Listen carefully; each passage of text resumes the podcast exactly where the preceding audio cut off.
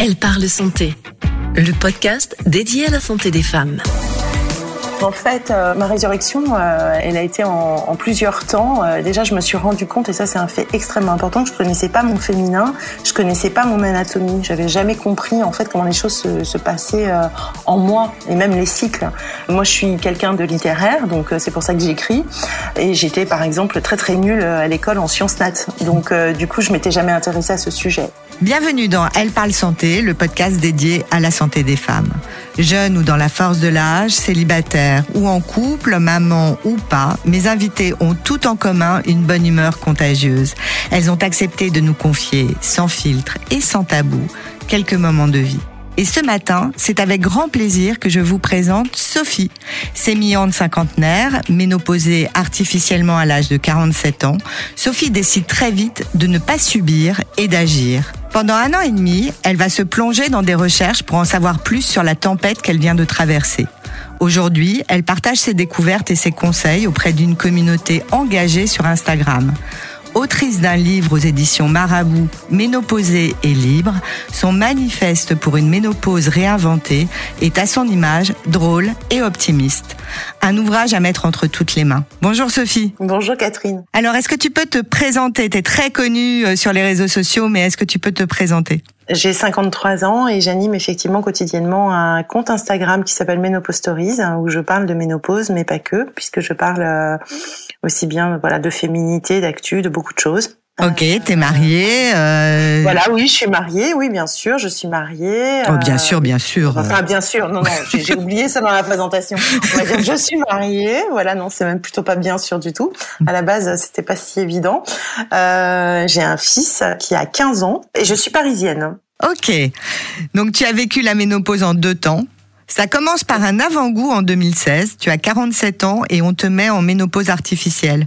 Qu'est-ce qui s'est passé? À ce moment-là, donc, je reçois une piqûre et bon, je sors du cabinet de, de l'infirmière en me disant, bah voilà, j'ai reçu une piqûre tout simplement. Et au bout de 15 jours, euh, c'est pas une piqûre, c'est une tempête, plutôt un tsunami ou un recroquevillement sur soi, un repli sur mhm. soi. J'ai des effets indésirables énormes et tous les effets pratiquement, hein. euh, tout combiné. Donc euh, sécheresse vaginale, la peau qui s'assèche, euh, mal dans les articulations, euh, mmh. des difficultés à m'endormir, euh, j'étais à fleur de peau. Enfin voilà, j'étais complètement. ah oui, tu les as tous eus tout su euh, et j'ai eu l'impression qu'en fait quelqu'un prenait vraiment possession de mon corps, que mon corps m'appartenait plus mmh. et, et c'est ouais, c'était super difficile. Mais pourquoi on t'avait ménopausé artificiellement à 47 ans?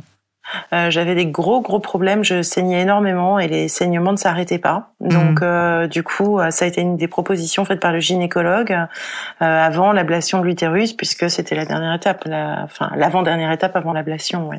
J'imagine que tu as appelé ton médecin. Qu'est-ce qu'il préconise pour lutter contre ce tsunami? Alors en fait, j'ai pas du tout appelé le médecin. bon, alors ça, il faut pas faire ça. Il faut appeler son médecin quand ça va pas. C'est fait pour ça. Alors, moi, moi, ce que j'ai fait, c'est comme je suis une fille du digital. Euh, voilà, à la base, je suis euh, consultante en stratégie euh, digitale. Donc, mmh. évidemment, ce que j'ai fait, ce qui limite peut-être effectivement, Catherine, tu as raison de le préciser, il ne faut pas faire. Je suis allée sur Internet pour aller voir ce qu'était la ménopause, puisque en fait, moi, j'avais juste reçu une piqûre dans ma tête. J'étais loin du schéma ménopausique. Mmh. Donc, du coup, je vais sur Internet et là, je découvre un monde ultra médicalisé où on ne parle que de symptômes avec des femmes qui ne me ressemblaient pas, que je voyais à la limite très très proche de la de voir la retraite dépasser.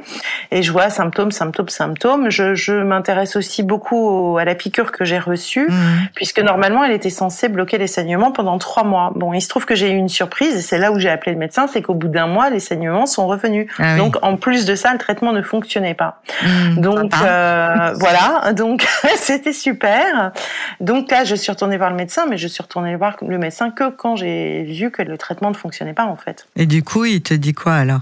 Euh, là, du coup, il me dit euh, bon bah écoutez, euh, on va pas réitérer parce qu'effectivement, euh, c'est quand même pas waouh. Alors si, effectivement, entre temps, maintenant j'ai un souvenir, c'est que je, je n'ai pas appelé mon gynécologue, je suis allée voir mon généraliste plutôt. Ah oui, c'est drôle. Parce que euh, je n'avais pas réussi à identifier que les symptômes pouvaient être dus, euh, c'est important de le dire, euh, les symptômes pouvaient être dus à la piqûre, en ce sens où mmh. j'avais vraiment, certes des douleurs articulaires, mais aussi vraiment une douleur au, au cœur, donc le, muscle cardiaque. Donc ah j'avais tellement mal qu'à un moment donné, je me suis dit, si ça se trouve, je suis en train de faire une crise cardiaque. Et c'est le médecin qui a relié ça, effectivement, à la piqûre et qui m'a dit, il faudrait retourner voir le gynécologue. Ah oui, D'autant que les saignements, ben voilà, sont réapparus. Hmm, c'est là que j'ai compris qu'en fait la ménopause, elle est bien plus large que ce que l'on veut bien en dire à la base. Ou en règle générale, on parle d'une femme ménopausée, c'est une femme qui a ses bouffées de chaleur, euh, une femme, enfin ça c'est dans le, commun des mortels, hein, l'imaginaire collectif veut qu'elle soit acariâtre, pas bien, euh, toujours en train de gueuler, euh, hmm. voilà quoi. Et ben en fait non, j'ai compris qu'il y avait aussi beaucoup d'autres symptômes qui étaient méconnus en fait. Hmm.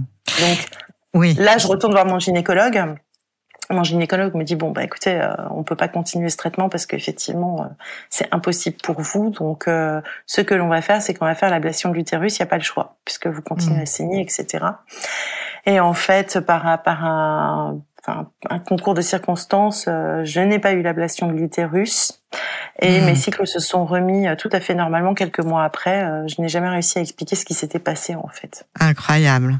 Donc, Donc c'est une preview en fait. Ouais, c'est ça, parce que maintenant tu, tu, tu, tu es en, en préménopause ou ménopausée. Voilà, là, voilà, voilà. ça, y est, là, j'y suis. Euh, ça y est, ça y est, j'y suis. Mais j'ai eu la, la preview, le, premier effet qui se coule, euh, qui m'a permis de m'interroger beaucoup en fait, parce que j'étais pas du tout prête et ça a été un tel mur. Je me suis pris tellement un mur violent que ça, ça m'a permis finalement très vite de me poser beaucoup, beaucoup, beaucoup, beaucoup mmh, plus de mmh. questions, sans doute que la majorité des femmes peut-être. Je sais bien sûr, peut-être. Ouais. Et alors, euh, donc physiquement, effectivement, c'était pas simple, et moralement non plus. Euh, tu dis dans ton livre que tu as l'impression qu'on vient de t'annoncer ta mort. C'est super violent. Oui. Euh, en fait, déjà, euh, physiquement, euh, tu te refermes, puisque mmh. effectivement, il y a l'effet sécheresse. Euh, l'effet sécheresse, il n'est pas qu'externe, il est même interne. Donc du coup, même, euh, je me rappelle être euh, repliée, ne pas vouloir que mon mari m'approche parce que je comprenais pas ce qui se passait avec le corps. Et parallèlement à ça aussi, au niveau du, du travail, puisque moi, je, alors c'est peut-être un fait, mais je, je, suis à mon compte, donc j'ai des, des clients et surtout majoritairement des clientes d'ailleurs. Mmh.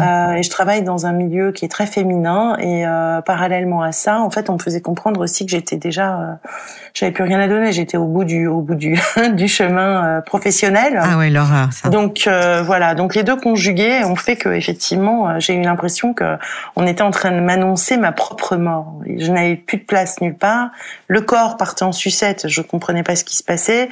Et socialement, parce que socialement c'est extrêmement important, voilà, d'être d'être inséré, d'être bien quoi, là où on est. Hmm. On m'annonçait ma fin de service quoi. Et tu as l'impression que le fait de travailler dans le milieu de la mode et de la beauté, euh, ça, ça, a potentialisé euh, euh tout ce que tu as ressenti? Oui, Le regard sur la beauté, justement. Enfin, en tout cas, ça peut être aussi valable sur des milieux communication, etc. Tous les milieux qui sont vraiment tournés vers le jeunisme, hmm.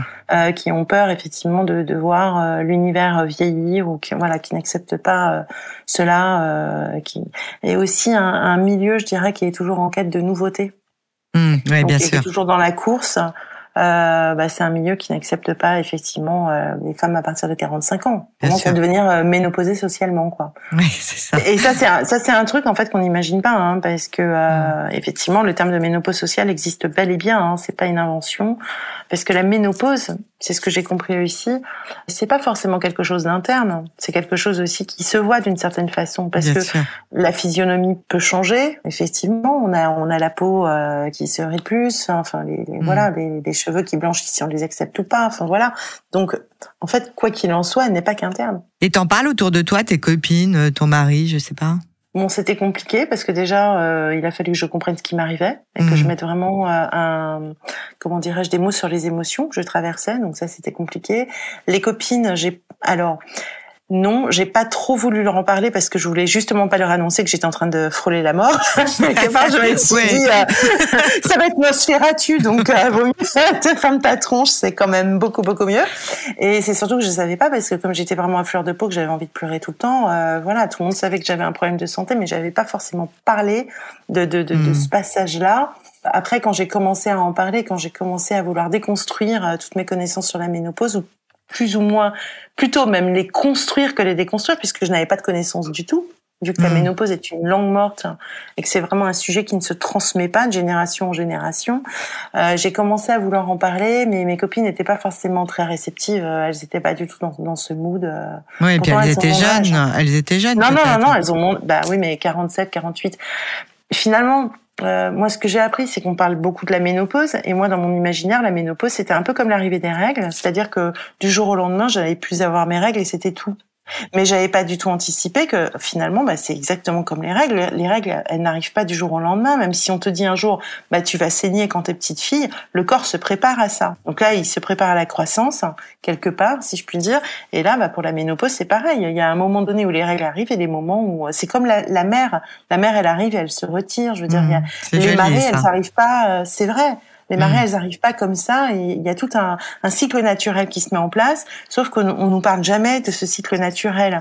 Mm. Et euh, la ménopause, elle n'arrive pas du jour au lendemain. Il y a bien un phénomène de préménopause. Donc certes, mes copines étaient jeunes, oui, mais mes copines, elles ont le même âge que moi. Donc Mm. elles avaient le même âge que moi, et les mêmes, les mêmes soucis. Il y en a même certaines qui étaient déjà ménopausées C'est fou ça, on n'en parle pas. et qui n'en avaient jamais parlé.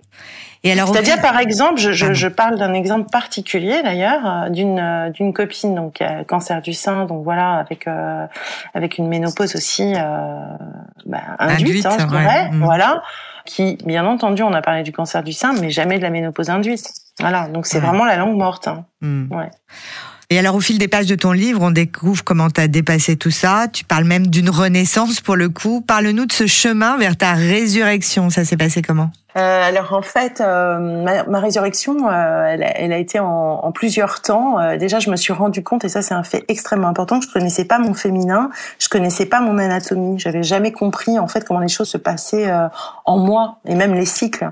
Euh, moi, je suis quelqu'un de, de littéraire, donc euh, c'est pour ça que j'écris. Et j'étais par exemple très très nulle à l'école en sciences nat. Donc euh, du coup, je m'étais jamais intéressée à ce sujet. Là, le fait d'avoir une telle tempête, et pourtant j'avais accouché, mon accouchement s'était pas forcément bien passé non plus, mais euh, et j'ai travaillé dans le domaine de la santé, mais tout ce qui concernait moi, en Ouais. réalité, euh, je n'arrivais pas à mettre des mots, des sensations et à me relier au corps, finalement quelque Mm, part. mm. Là, le fait d'avoir reçu un, un bon coup de poing, hein, je dirais, euh, m'a permis de me relier à mon corps et d'essayer déjà de comprendre et retisser, voilà, qu'est-ce qui se passe dans tes cycles. C'est intéressant d'ailleurs de se poser la question au moment où le cycle se retire, qu'est-ce qui s'est passé? Ça m'a permis aussi de faire une relecture, une relecture de ma vie de femme, de petite fille au moment où je suis née jusqu'au moment où j'arrive à ce moment-là, quoi Mm. et de me rendre compte aussi que euh, j'étais pas toute seule, c'est-à-dire que je faisais partie d'une lignée. Euh, donc pourquoi tout ça n'était pas transmis? Qu'est-ce qui se passait dans cet univers qui était un no man's land?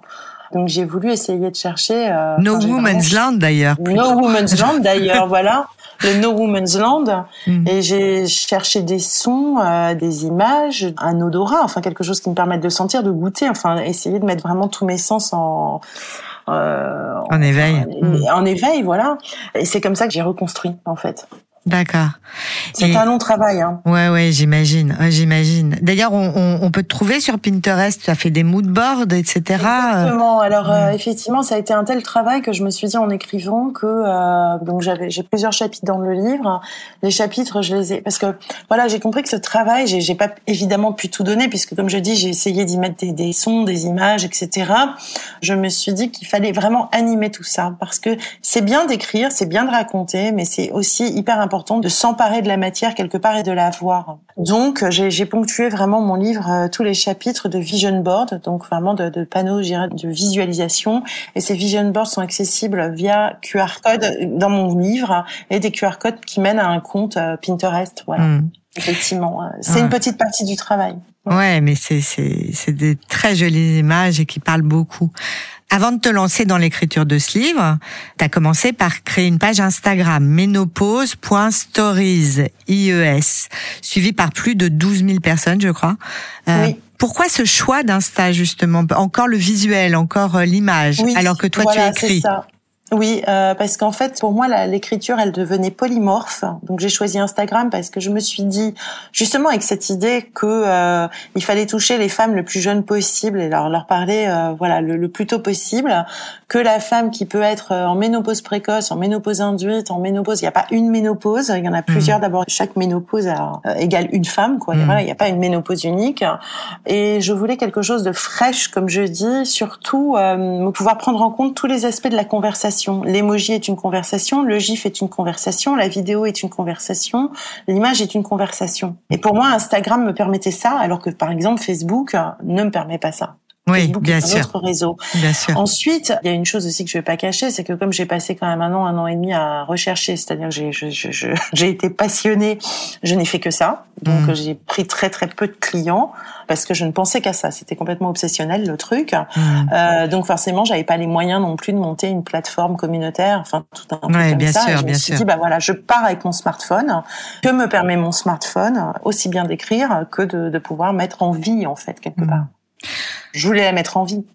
Ouais, bien sûr, bien sûr, et c'est vivant. Et alors effectivement, ton compte Instagram, il est super vivant. Euh, les femmes échangent hein, beaucoup avec toi, euh, entre elles, etc. Et euh, justement, on parle beaucoup des bouffées de chaleur, mais il n'y a pas que les bouffées de chaleur. Tu l'as dit en début d'émission. Elle parle d'autres symptômes, d'ailleurs des symptômes que j'ai complètement découverts parce que effectivement tous les symptômes ne touchent pas toutes les femmes. Et au-delà des hormones de substitution, il y a des solutions. Et t'en donnes des solutions dans ton compte Instagram Instagram. Très simple, parfois comment s'habiller. Ça rejoint un peu ton ancien métier, euh, comment s'habiller, comment se mettre en valeur, comment euh, faire du sport, euh, comment se nourrir, etc. Il y a plein de solutions. C'est ça. En fait, la ménopause, elle n'est pas que, je dirais, il n'y a pas qu'un traitement allopathique. C'est comme pour moi, elle est holistique. Comme je mmh. disais, elle se voit, elle se ressent, etc. Et elle touche en fait toute notre féminité. La ménopause, ce ne sont pas que des symptômes. C'est vraiment une, une nouvelle féminité qui apparaît. Mmh. Donc féminité dit effectivement alimentation. Alors l'alimentation, j'ai compris euh, au fur et à mesure euh, vraiment du temps, et ça aussi euh, c'est la ménopause qui me l'a appris, que le, la première chose à gérer en fait, c'est le sommeil, le stress, je dirais mmh. en deux. Et tout ça, ça se gère aussi avec l'alimentation, en tout cas faire attention à, à, sa chronobiologie, et aussi l'exercice physique par exemple, parce qu'on mmh. va souvent parler bien sûr du traitement, mais on, on, ne doit pas oublier que nous sommes un corps. Bien sûr. Le premier traitement, c'est déjà ça, c'est l'alimentation, l'exercice physique, le sommeil, la gestion du stress, la respiration, mmh. avant tout. Parce que voilà, on, nous sommes un, des, organismes vivants, quoi. Oui. Je te le confirme. Vrai. Et toi, tu es très vivante.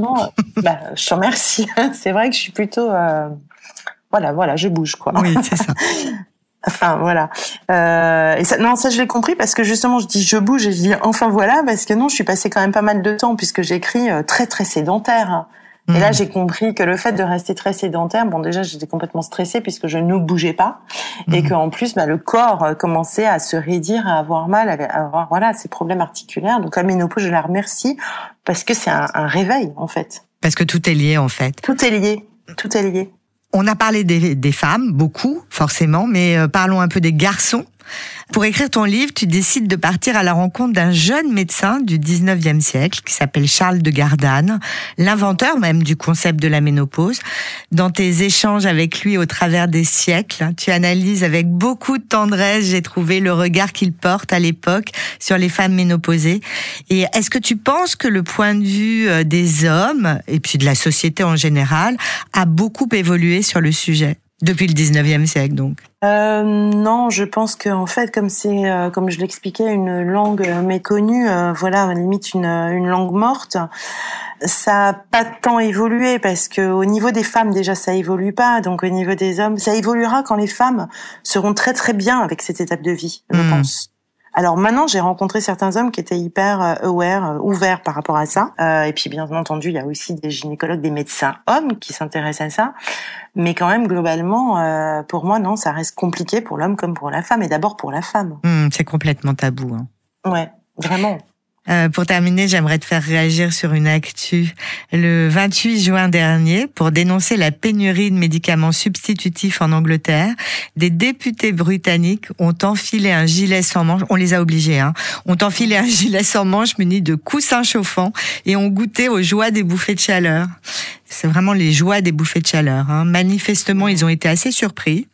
Euh, ça t'évoque quoi? Bah ça m'étonne pas qu'il soit surpris parce que c'est surprenant donc euh, donc voilà. Ah oui ça surprend euh, brutalement hein. ça surprend brutalement quoi d'un coup. Là je me suis dit finalement c'est peut-être les bouffées de chaleur c'est c'est tendre à côté de l'accouchement par exemple. Oui euh, ben mmh, ça revient tout le temps. l'accouchement voilà. euh, voilà. Oui oui non c'est vrai c'est vrai. Et puis ça peut durer longtemps en plus les bouffées de chaleur et c'est voilà. Non ce que ça m'évoque c'est que c'est dommage qu'on soit obligé d'en arriver là pour qu'ils puissent être par empathie et ressentir euh, euh, ce qui hmm. peut se passer pour nous, en fait, en réalité. Si nous, on dit qu'on a besoin de trouver des solutions sur ce domaine, bah, c'est qu'on en a besoin, c'est pas juste de la littérature. Ouais, bien sûr. je pense à ça. Je, vais aller un peu plus loin, c'est-à-dire que finalement aujourd'hui, on pourrait imaginer qu'on pourrait euh, mettre des bah, pas mal de, de, de choses en, en, recherche et développement pour trouver des solutions, aller beaucoup plus loin. Et comme ce sont en règle générale les hommes qui, qui tiennent les manettes, ben eux ne voient pas la nécessité. C'est sûr que si les hommes avaient les bouffées de chaleur, peut-être qu'on aurait déjà euh, depuis très très longtemps beaucoup plus de traitements, beaucoup plus de solutions, et même en, sur une sphère euh, technologique, je dirais, des, c'est euh, ce qu'on appelle la femtech, quoi. je me dis tout simplement, c'est peut-être ça en fait. Mm. Donc il faudrait peut-être que ces gilets chauffants, on puisse les, les offrir à chacun des hommes qui nous entourent pour qu'on puisse leur dire bon bah ok tu fais quoi avec ça? Euh, je te laisse le deal et puis bah tu reviens dans, dans deux mm. semaines quoi. Bah écoute je te propose qu'à la rentrée euh, on, on, fasse une manifestation de, devant l'Assemblée avec des coussins chauffants et euh, on, on, on équipe ces messieurs. Voilà bonne idée. Voilà. Bon, et, et euh, finalement, quelles seraient les, les, deux, trois choses que tu aimerais que l'on retienne, en fait, de notre conversation euh, J'aimerais dire que c'est une étape. Alors bon, la ménopause, une fois qu'on est ménopausé, on est ménopausé. Hein, c'est bon, on va pas revenir en arrière. Mmh. Euh, donc c'est une période de transition qui est extrêmement riche, passionnante. Euh, la majorité des femmes, enfin pas la majorité, mais j'ai beaucoup de femmes qui qui ont peur de cette étape euh, parce qu'elles ont peur de, de, de passer euh, de l'autre côté de la force. quoi. Mmh. C'est comme si effectivement c'était vraiment la fin de quelque chose. Moi, je dis que c'est simplement la fin, la fin des règles, enfin l'arrêt définitif des règles. Mais et le début d'une nouvelle vie, tu le dis le début d'une nouvelle vie, voilà, c'est ça, c'est le début d'une nouvelle vie. Il faut vraiment s'interroger et, se, et, et, remettre en valeur euh, son féminin. Voilà, c'est c'est pas du tout la fin. Euh, voilà. Euh, je dis aussi qu'il faut vraiment en parler. Euh, si on se sent mal sur quoi que ce soit, toutes les questions sont des bonnes questions à poser. Donc mm. on se sent pas ridicule et on va en parler aux médecins généralistes, aux gynécologues, même à une sophrologue. Enfin, je veux dire, faut en parler. Si on a le moindre problème, on va consulter évidemment. Donc mm. ne faites pas comme moi si vous avez un problème. Euh, mm. allez voir le médecin tout de suite et ne foncez pas forcément sur internet. C'est pas mm. c'est pas la solution. Sauf pour aller voir ton compte Instagram. Sauf pour aller voir mon compte ou de toute façon moi quand les femmes m'écrivent pour savoir quoi faire, je leur dis tout de suite d'aller voir le médecin. Bien Donc Euh, voilà, c'est le conseil que je vous donne. Allez voir le médecin. Euh, N'ayez pas peur. Si jamais vous avez un souci, ça c'est important euh, parce que euh, vous n'avez pas de médecin disponible tout de suite de gynécologue à côté de chez vous. Euh, essayez de voir avec votre généraliste et essayez de voir si vous avez, euh, vous pouvez avoir accès à, un médecin en visio ou autre. Mais il y a des solutions qui existent et restez pas seul. Merci beaucoup, Sophie. Merci beaucoup, Catherine. On peut te retrouver sur ton compte Instagram, ménopause.stories, IES, et on rappelle le nom de ton livre, Ménopausée et libre, manifeste pour une ménopause réinventée, aux éditions Marabout. Pour ne rater aucun épisode, n'hésitez pas à vous abonner sur votre plateforme d'écoute préférée, noter, commenter et partager avec vos amis. Vous pouvez également nous retrouver sur nos pages Facebook et Instagram, Elle parle santé, pour commenter et poser toutes vos questions. Et n'oubliez pas d'inviter les garçons, car eux aussi sont concernés par notre santé. Quant à moi, je vous donne rendez-vous dans trois semaines avec une nouvelle invitée. Et n'oubliez pas, en cas de symptômes, consultez votre médecin. Elle parle santé, un podcast réalisé à l'initiative de Logique. À bientôt. Elle parle santé. Le podcast dédié à la santé des femmes.